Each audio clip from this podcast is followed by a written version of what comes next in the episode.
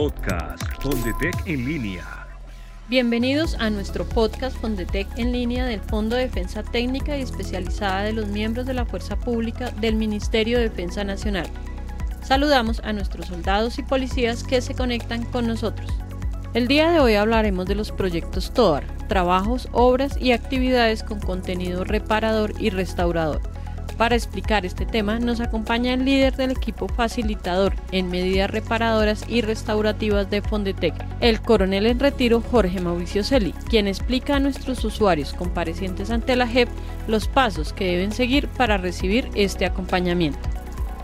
para el trámite de solicitud de asesoría al plan de reparación y restauración como parte del compromiso claro, concreto y programado o proyecto TOAR, lo primero que usted debe hacer es enviar un correo electrónico a jorge.celi.fondetec.gov.co relacionando lo siguiente, nombre del usuario, nombre e identificación, registro único de usuario, correo electrónico, número de teléfono del compareciente. Tenga en cuenta, al finalizar, adjunte la resolución del proceso de usuario e indique si requiere asesoría para el plan de reparación y restauración como parte de un CCP o para TOA. Segundo,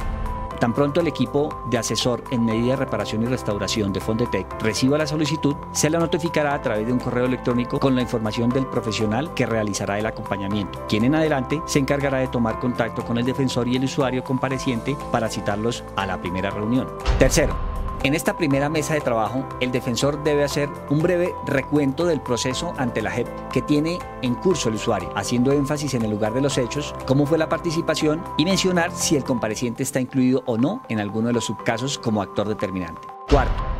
Seguidamente, el profesional del equipo asesor en medidas de reparación y restauración de Fondetec procederá a hacer una breve caracterización del usuario para orientarlo a partir de sus capacidades, conocimientos y habilidades hacia una labor de reparación que esté a su alcance y pueda ser asumida en su totalidad por el compareciente. Quinto,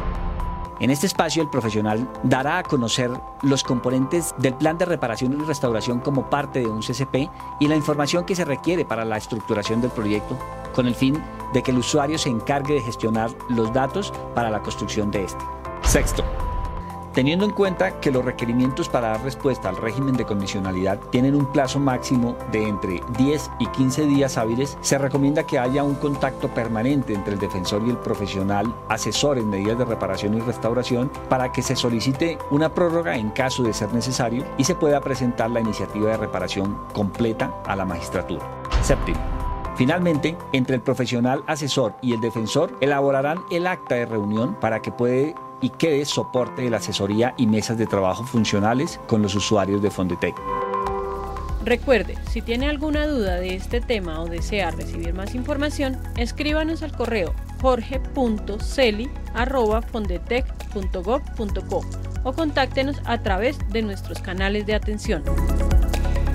Hasta aquí nuestro podcast Fondetec en línea. Síguenos en nuestras redes sociales y medios digitales, en Twitter, canal de YouTube y en la página web www.fondetec.gov.co. Podcast Fondetec en línea